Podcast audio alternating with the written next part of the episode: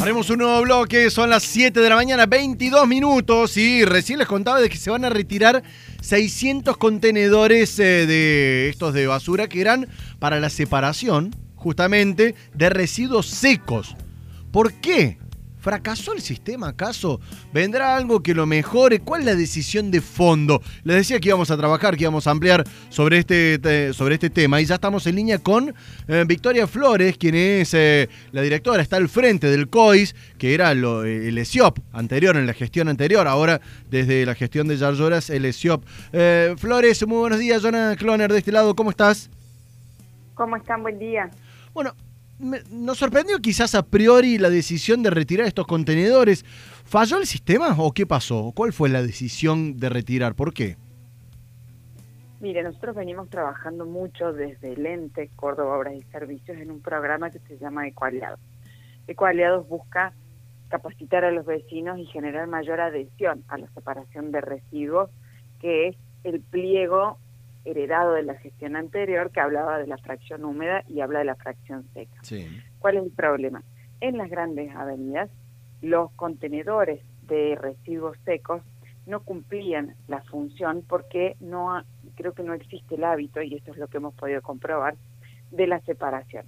El problema es que en la recolección hoy hay dos formas de recolectar la fracción seca por puerta a puerta, es decir, el camión pasa en días específicos y horarios específicos en cada barrio y hace una recolección de fracción seca y otros, y casi todos los días, en realidad, la, fracción húmeda. Entonces, la, perdón, la fracción húmeda es la recolección estándar, digamos.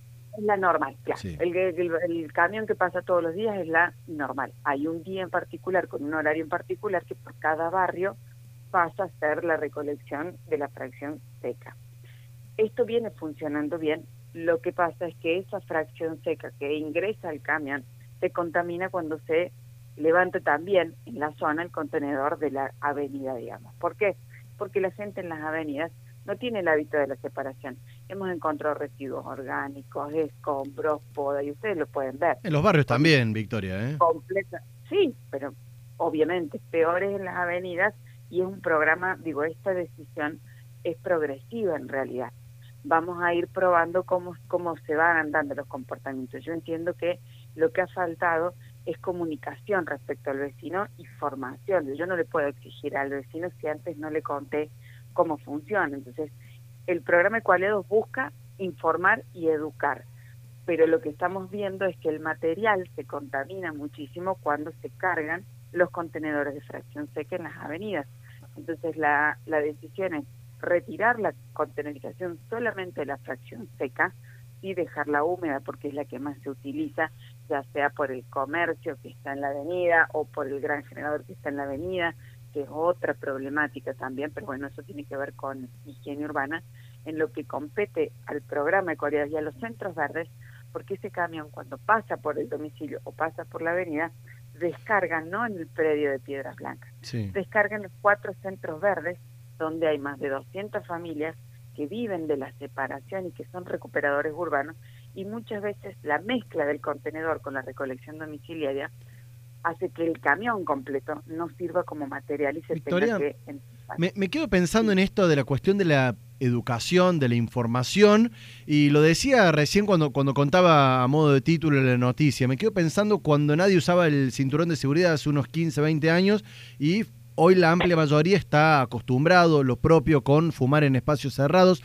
Digo, ¿cómo, se trabaja en esta cuestión de la educación del vecino? Yo lo veo en, la puerta de, donde vivo, eh, hay dos contenedores que realmente nadie respeta ninguno. Bueno, nosotros qué estamos haciendo? Hace tres meses ya que estamos trabajando en una mesa permanente desde el ente convocando a las empresas de recolección para poder armar campañas que tengan un solo lenguaje.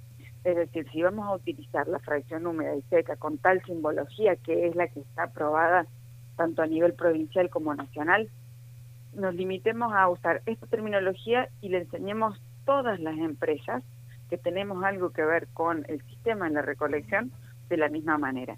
Y la verdad es que viene dando muchísimos resultados porque estamos haciendo, por Zoom, por supuesto, con los directores de CPC, al menos dos reuniones con más de 40 o 50 centros vecinales que se interesan por semana. Es decir, tenemos que realizar una tarea que tiene que ver con la formación y estamos obligados a hacerlo en conjunto, entonces tanto en redes como por vía Zoom.